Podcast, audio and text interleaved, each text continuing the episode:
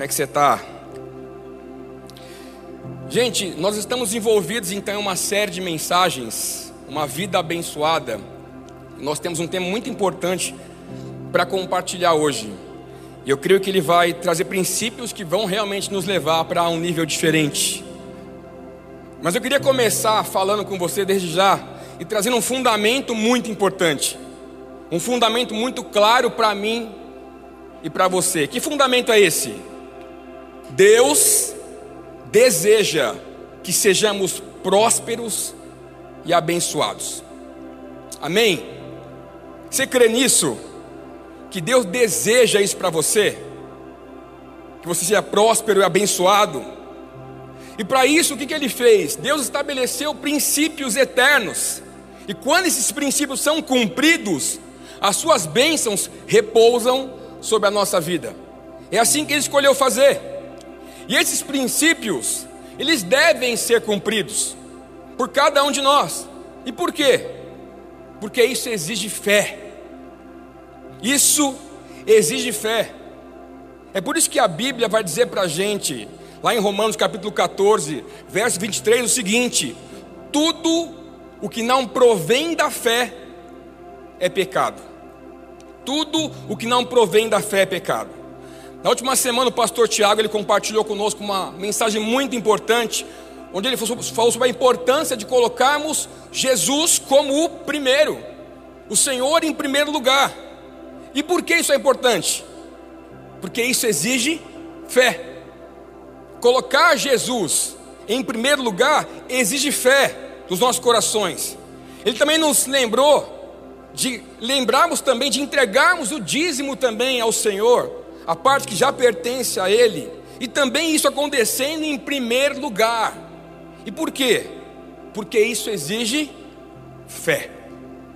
Isso exige fé. Então a gente tem que entender algo nessa manhã, que fique bem claro: Deus não nos chamou para uma vida comum. Deus nos chamou como seu povo para uma vida de fé. Uma vida de fé. E o que nós, como igreja, temos tentado aqui ensinar semana após semana, com essa série de mensagens, é a importância que a Bíblia dá para esse assunto, para o assunto de finanças. E aí, só para você ter uma ideia, rapidamente, a Bíblia, gente, ela contém 2.350 referências diretas ao dinheiro. E se isso não bastasse, esse tema também é bem presente no sermão mais importante de Jesus no seu ministério terreno.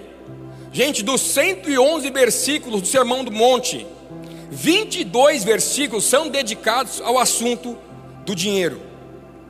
E ainda mais, das 49 parábolas que Jesus contou no seu ministério, 22 falam sobre finanças, sobre dinheiro. E tudo isso para revelar para os nossos corações a importância desse assunto, o que a Bíblia fala sobre as finanças na nossa vida. Então, tendo isso em mente, eu queria começar talvez fazendo algumas perguntas aqui também já. E a primeira delas é o que? Pensando em dinheiro, em finanças, em recursos, será que ser rico é pecado? Será que talvez ser pobre é uma virtude? Será que quanto mais pobre eu me torno, mais santo eu me torno também? Pense um pouco sobre isso. A gente vai tentar responder essas perguntas e outras mais também. E eu queria que você abrisse comigo a Bíblia em Mateus capítulo 6, verso 24 tema de hoje é quebrando a idolatria. Quebrando a idolatria. Mateus 6, verso 24.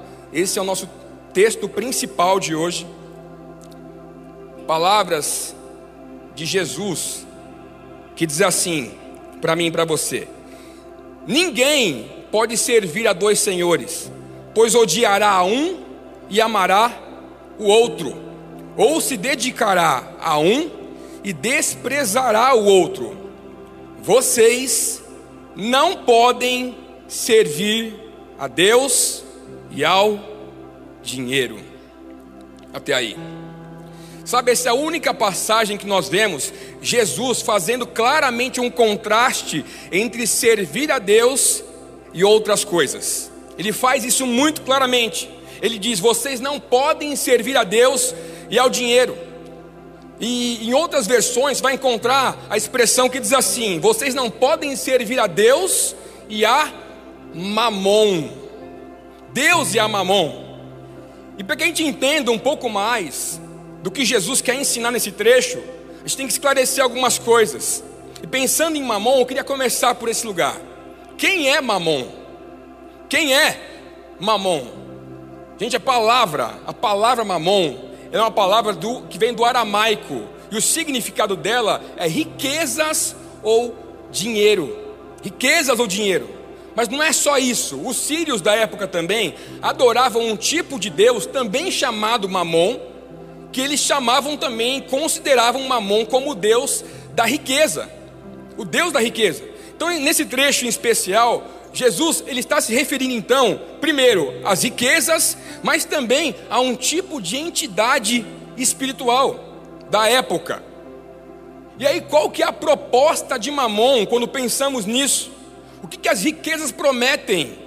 A proposta de Mamon, a promessa das riquezas é fornecer para mim e para você segurança, identidade, alegria, estabilidade e paz. É isso que ele promete. Só que qual que é o problema? Todas essas coisas só podem ser dadas por Deus.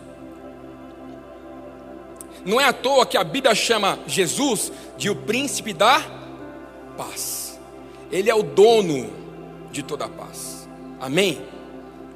Não é à toa que a Bíblia diz que a alegria do Senhor é a nossa força. Ele tem alegria verdadeira. Não é à toa que a Bíblia diz que em Deus não existe sombra de variação. Ele é estabilidade. Ele é segurança. Então todas essas coisas só podem ser dadas por Deus, para mim e para você. E Mamon nos faz acreditar que se nós tivéssemos mais dinheiro, nós seríamos mais felizes. Ele nos faz acreditar que se nós tivéssemos mais dinheiro, as pessoas prestariam mais atenção em nós, elas reconheceriam você.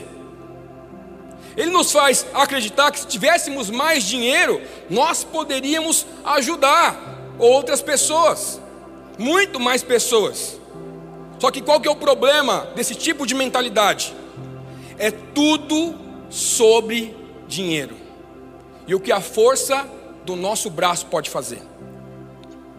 É tudo sobre dinheiro. É sobre um sistema que faz a gente acreditar que eu não preciso realmente de Deus se eu tiver dinheiro. Se eu tiver as riquezas, não preciso de Deus na minha vida. Então, um sistema que nos ensina a se apoiar somente nas coisas que esse mundo pode te dar. Isso é mamon. Então, em resumo, o que está acontecendo, acontecendo, acontecendo aqui, perdão. Jesus ele faz uma referência, então, contra uma entidade espiritual, mas também contra uma mentalidade que a gente deve combater como cristãos. E qual que é a essência que essa entidade e que essa mentalidade exigem de nós? Repete comigo assim, ó: adoração. Mamon exige adoração. As riquezas exigem a adoração. Então nós estamos falando aqui exatamente de idolatria. Idolatria. Por isso que o tema dessa manhã é esse: quebrando a idolatria. Jesus disse: vocês não podem servir a dois senhores. Não dá. E tem um ditado bem antigo que ele diz assim: o dinheiro ele é um ótimo servo, mas um péssimo mestre. O dinheiro é um ótimo servo, mas um péssimo mestre. Por quê? Gente, não tem nada de errado em ter dinheiro. Mas nós temos um problema quando o dinheiro nos tem, quando o dinheiro nos possui, quando o dinheiro determina quem somos, e mexe na tua identidade, na sua alegria, na tua paz, em tudo isso que só Deus pode te dar. O dinheiro em si, ele não é mal. Você entende isso? O dinheiro não é mal. Mas deixa eu te dizer uma coisa: o dinheiro também não é neutro. Dinheiro não é mal, mas também não é neutro. Entende isso? Aliás, no mundo espiritual ou no mundo físico, gente, não existe lugar neutro. Não existe terreno neutro. Até quando eu e você escolhemos não fazer nada, você já escolheu um lado sem perceber. Não existe neutralidade. E todas as nossas escolhas terão algum tipo de resultado, algum tipo de consequência, boa ou ruim. Por isso que a gente está falando nessa série de mensagens sobre vida financeira, porque nós precisamos entender algo: ou a nossa vida financeira está consagrada a Deus, ou não está. Não existe terreno neutro, ok? É você que decide quem você quer adorar. Você decide a quem você vai prestar culto, quem você vai adorar. Por exemplo, ou seu casamento é consagrado a Deus, ou não é. É vida abençoada, ok? Ou seus filhos são consagrados a Deus, ou não são. Ou as suas finanças são consagradas a Deus, ou não são também. Por quê? Porque é sobre adoração é sobre escolher a quem eu pertenço. E a gente aprendeu na última semana também com o pastor Tiago que, que significa redenção. Vocês lembram disso? Redenção. E a redenção acontece quando eu escolho entregar os 10% que já pertencem a Deus, que chamamos de o dízimo, e através disso o Senhor é capaz de redimir então os outros 90 que ficamos também abençoar, multiplicar os outros 90. Isso é redenção. E pensando em redenção também, a pergunta de hoje é importante para nós então. Eu quero aprofundar um pouco mais. Então, pensando em idolatria, como quebrar a idolatria no nosso cotidiano? Porque eu preciso te garantir uma coisa: não importa quanto espiritual você é, nem quanto tempo de igreja você tenha, todos nós podemos ser influenciados por tal tipo de mentalidade. Mamon pode influenciar você e eu também. As riquezas podem mexer com o meu coração e com o seu também. Então, como quebrar a influência da idolatria no meu cotidiano? E eu queria compartilhar com vocês três princípios importantes. Eu quero te encorajar a anotar também, que eu creio que vai te ajudar. Primeiro, gente, primeiro, resista ao amor ao dinheiro. 1 Timóteo capítulo 6, verso 10 diz assim, ó: "Pois o amor ao dinheiro é a raiz de todos os males. Algumas pessoas por cobiçarem o dinheiro desviaram-se da fé e se atormentaram a si mesmas com muitos sofrimentos." Até aí. Entende uma coisa? Guarda isso. Dinheiro e mamon não são sinônimos, ok? Não são sinônimos. Isso porque a gente acabou de dizer que o dinheiro ele não é mal em si.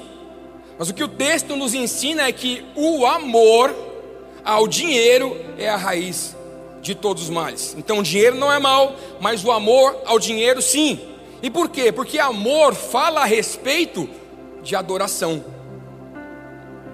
Amor fala a respeito de adoração, de idolatria às riquezas. E se você olha para o dinheiro como uma resposta que você precisa, olha para o dinheiro como uma solução para a sua vida, meu irmão, provavelmente você pode estar adorando o dinheiro, se ele para você é a única solução. Você pode estar adorando as riquezas. E o motivo porque nós não podemos servir a Deus e a Mamon é porque esse espírito ele é contrário ao espírito de Deus. Enquanto o mamon e essa mentalidade te influencia apenas a reter, a acumular, a tomar, O Espírito de Deus vai dizer para você dar,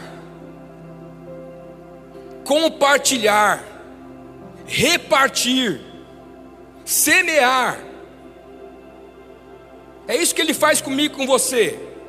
A natureza de Mamon, ela é guarda, é consumista e egoísta. Essa é a natureza de Mamon. Consumista e egoísta, mas a natureza de Deus é ser generoso. Amém? Deus é generoso. Essa é a natureza de Deus. Ele é generoso. E eu lembro de uma frase que mexeu comigo e eu guardei para sempre, que diz assim: tudo o que ganha a sua atenção ganha você. Tudo que ganha a sua atenção ganha o seu coração. E porque sempre vão existir duas vozes gritando com você, lutando pela sua atenção. Uma gritando para sermos egoístas e a outra gritando para sermos generosos. Sempre existem vozes falando conosco, só que a voz da generosidade sempre vai ser a voz de Deus. A voz que te chama a ser generoso é a voz de Deus. Então, para começar, resista ao amor, ao dinheiro. É uma decisão que você faz. Resista o amor ao dinheiro e escolha amar a Deus. Ame a Deus. E a partir disso, seja generoso. Amém? Resista, primeiro, ao amor ao dinheiro. Segundo ponto, Segundo princípio para nós nessa manhã, aplique o seu dinheiro no reino de Deus. Como é que eu quebro a idolatria? Resisto a ela, aplique o seu dinheiro no reino de Deus. Lucas capítulo 16, verso 9 diz assim: Por isso eu lhes digo: usem as riquezas desse mundo ímpio para ganhar amigos, de forma que, quando ela acabar, estes os recebam nas moradas eternas. O texto que nós lemos agora, ele deixa claro para mim e para você qual que deve ser o destino do nosso dinheiro. E qual é? Coisas eternas. Coisas eternas. Então a pergunta é: onde nós temos aplicado os nossos recursos? Onde você tem aplicado o seu dinheiro? Em coisas eternas? ou somente em coisas materiais, onde nós temos aplicado a nossa vida, porque o que é eterno, meu irmão? Sabe o que é eterno? A alma humana. A alma humana é eterna. Mateus capítulo 6, verso 19, ele aprofunda isso para nós. Mateus 6,19 diz assim: Não acumulem para vocês tesouros na terra, onde a traça e a ferrugem destroem, e onde os ladrões arrombam e furtam. Mas acumulem para vocês tesouros no céu, onde a traça e a ferrugem não destroem, e onde os ladrões não arrombam e nem furtam. Pois onde estiver o seu tesouro, aí também estará o seu coração. Então, sabe de uma coisa? Jesus, ele está nos encorajando aqui a transformar o nosso dinheiro corajosamente em vidas restauradas. Em vidas transformadas. Quando eu e você escolhemos ser generosos e responder à voz de Deus, a sua igreja é mantida na terra também e através das nossas ofertas, dos nossos dízimos, muitas pessoas podem continuar sendo alcançadas, transformadas, restauradas, porque isso é o papel da igreja na terra. Como corpo, eu e você, não o prédio, amém? Esse é o nosso papel, para mim e para você. E cada vez que você semeia no reino de Deus, isso é convertido em vidas restauradas. Então, a primeira coisa é sobre nós colocarmos nosso dinheiro em coisas eternas, tirar os nossos olhos do próprio umbigo, e a partir disso experimentarmos esse tipo de semeadura. Mas também, além de participar daquilo que Deus quer fazer por meio da igreja, aplicar o nosso dinheiro em coisas eternas tem também um outro resultado. um outro motivo. O pastor Elton ele tem uma frase que eu gosto muito. Ele sempre repete, ele fala assim: "Nós somos generosos porque o nosso Pai é generoso". Nós somos generosos porque o nosso Pai é generoso. Sabe o que isso quer dizer para mim e para você? Que toda vez que eu escolho ser generoso, um pouquinho de cada vez, eu estou me tornando mais parecido com meu Pai. Quando eu sou generoso, eu manifesto a natureza de Deus na terra. E eu me torno cada vez mais parecido com meu Pai Celestial. É assim que ele faz. Porque Mamon, ele vai dizer assim para você: compra e vende. É assim que você ganha dinheiro. Só que a Bíblia vai dizer para mim, para você: planta e colhe. É assim que você ganha dinheiro. Porque uma das chaves, meu irmão, para a prosperidade, sabe qual é? Generosidade. Generosidade. Pessoas prósperas são generosas. Ok? Você tem sido generoso? Pensa um pouco, para por um minuto e pensa nisso agora. Quando você pensa em generosidade, você tem sido generoso? Atos, capítulo 20, verso 35, a parte B, diz assim, ó, palavras do próprio Jesus falando. Lembrando as palavras do próprio Senhor Jesus que disse: a maior felicidade em dar do que em receber. O texto deixa claro para nós que existe um resultado, existe uma herança para nós, quando nós escolhemos, escolhemos dar. Ok? O resultado é felicidade. Deus tem isso para mim, para você. E nós quebramos essa idolatria do consumismo na nossa vida quando nós escolhemos ser fiéis e generosos, meu irmão, em qualquer estação da nossa vida. Não quando tudo vai bem, mas quando tudo não vai tão bem também. Eu, eu permaneço fiel e eu continuo sendo generoso. Porque ser próspero na vida é isso. É sobre aplicar o nosso dinheiro em pessoas. Eu lembro de um testemunho bem breve também. Quando eu me casei com a minha esposa, com a Di, os primeiros anos de casamento a gente passou por um problema muito grande, financeiramente falando, de realmente, gente, não ter comida em casa, sabe? E aí eu lembro que ela foi um dia, saiu de casa e foi é, para um culto de mulheres. Ela foi, e quando eu cheguei em casa, a luz estava cortada. A luz estava cortada. E eu pensei, ó, foi na rua, fui procurar saber, não, era só em casa mesmo, né? É só, era só olhar as contas também, né? Ia ser mais fácil perceber. Mas aquilo aconteceu, e eu lembro que eu fiquei muito constrangido, porque como homem você fica mal, né? Você é o provedor de casa, você está naquele lugar, e, né? E aí eu lembro que eu corri e achei duas velas. Achei duas velas e coloquei na mesa, aquelas duas velas. Daqui a pouco minha esposa chega da rua, e quando ela abre a porta, e ela vai até a cozinha, tem duas velas na mesa. Aí o que, que ela fala? Nossa, depois de um culto de mulher, um jantar romântico, que lindo! Essa hora eu chorei. Essa hora eu chorei. Eu falei, amor, não é. Cortou a luz. A gente não tem grana. Ela falou, mas o que, que tem para comer? Eu falei, não sei, tem um pacote de pipoca. E eu não sei por que, que a gente gosta tanto de pipoca. Quem conhece a gente sabe. E a gente fez aquela pipoca. Sentamos na, na sala, escuro, e comemos ali também. Mas Deus sabia da fidelidade do nosso coração, do que nós já havíamos passado e perseverado em fidelidade com Deus. Gente, aconteceu algo sobrenatural, sabe? A gente estava lá e de repente eu comecei a ouvir uns passos no meu quintal, do nada assim também. E aí eu peguei, abri a janelinha assim e vi uma galera correndo de longe também. Falei, cara, só tenho pipoca, os caras querem me roubar também. O que, que vai acontecer de pior? Fiquei ali. Daqui a pouco, aquele barulho no, no, no, no quintal parou.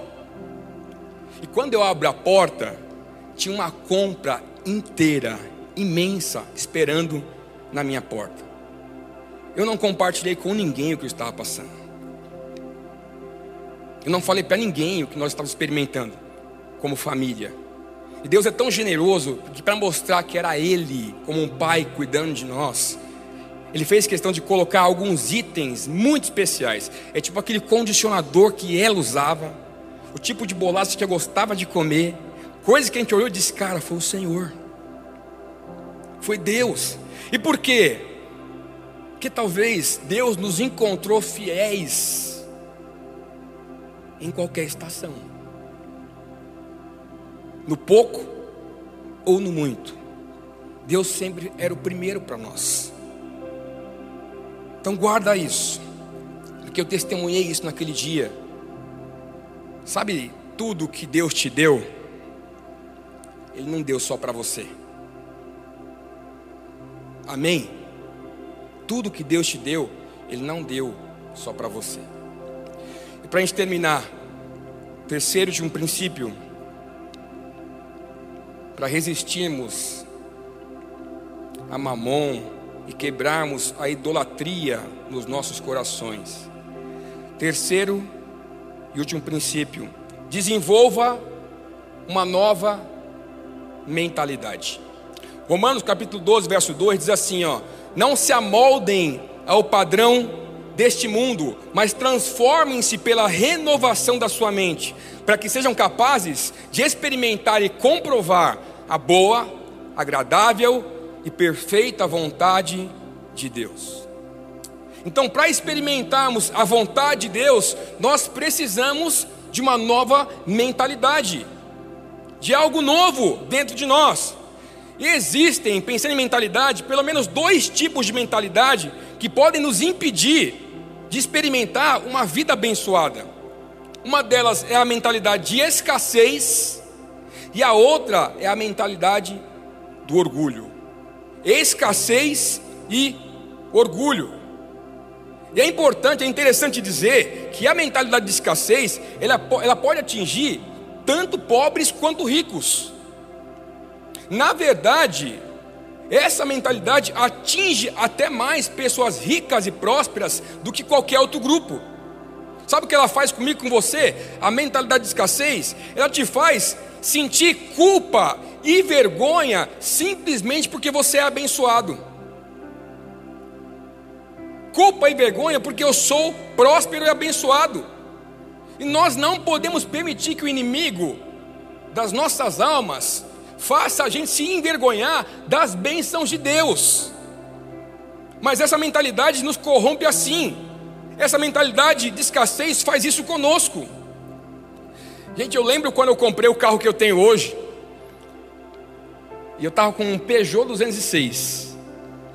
Peugeot, Peugeot, né? Já sabe, né? Então, começa por aí. Mas ele nunca deu problema para mim. Mas eu escolhi comprar outro carro. Eu lembro que eu comprei o carro que eu tenho hoje, que eu estou pagando ainda com muito trabalho também, muito só. E eu falei com o meu pastor, Tiago também, Tiagão, vou comprar um carro tal. Aí ele falou, ah, é? Qual que é? Eu mostrei para ele, ele falou, você vai comprar? Pô, que legal mentalidade de escassez. A gente pode ser vulnerável aqui? Amém? Tá? Lembra que todo mundo passa por isso? Fiquei um mês escondendo esse carro. Com medo do que as pessoas pudessem pensar. Então, a Di sabe, está de prova, minha esposa. A gente parava o carro em outro lugar. E vinha andando. Com medo do que as pessoas poderiam pensar.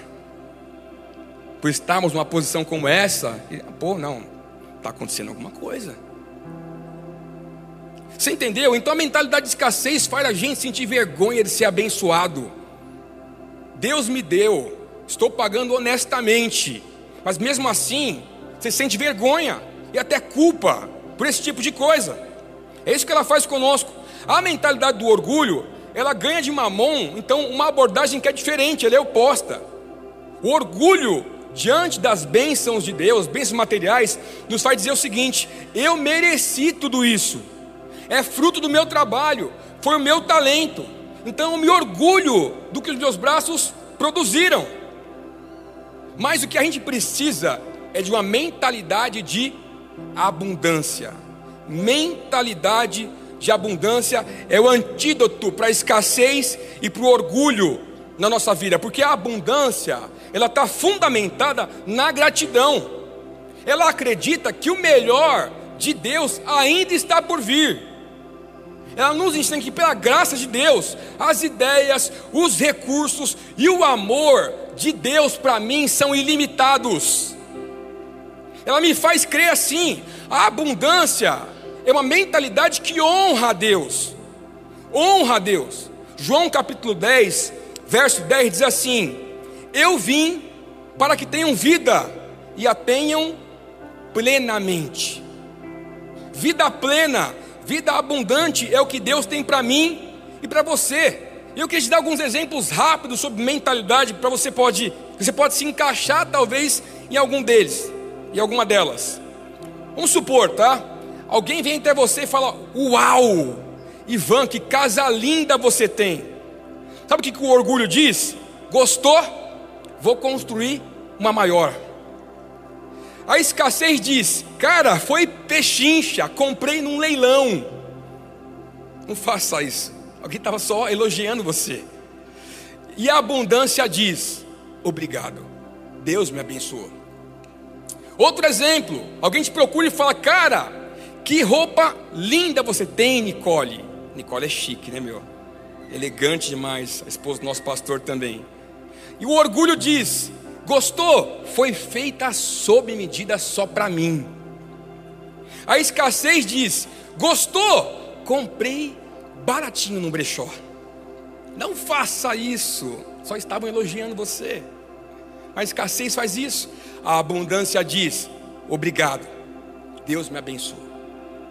Mais um exemplo para te fechar. Quando alguém diz para você: Que carro lindo, pastor Elias. Você tem, que carro legal. O orgulho diz: Gostou? Eu tenho outros três. A escassez diz: Paguei a metade do preço, comprei de um cara enforcado. E a abundância diz: Obrigado. Deus me abençoou. Então quero te perguntar para terminarmos aqui: que tipo de mentalidade governa você? Que tipo de mentalidade porque o orgulho diz, eu mereço, a escassez diz, eu devia me sentir culpado pela bênção de Deus, mas a abundância diz, obrigado, Deus me abençoou. Amém? E qual que é a chave que nós precisamos para resistir ao espírito de mamão e vencer essa mentalidade de escassez e de orgulho? Repete comigo assim: lembrar. De novo, lembrar. Deuteronômio capítulo 8, verso 18 diz assim: Mas lembrem-se do Senhor, do seu Deus, pois é Ele que lhes dá a capacidade de produzir riqueza, confirmando a aliança que jurou aos seus antepassados, conforme hoje se vê. Até aí.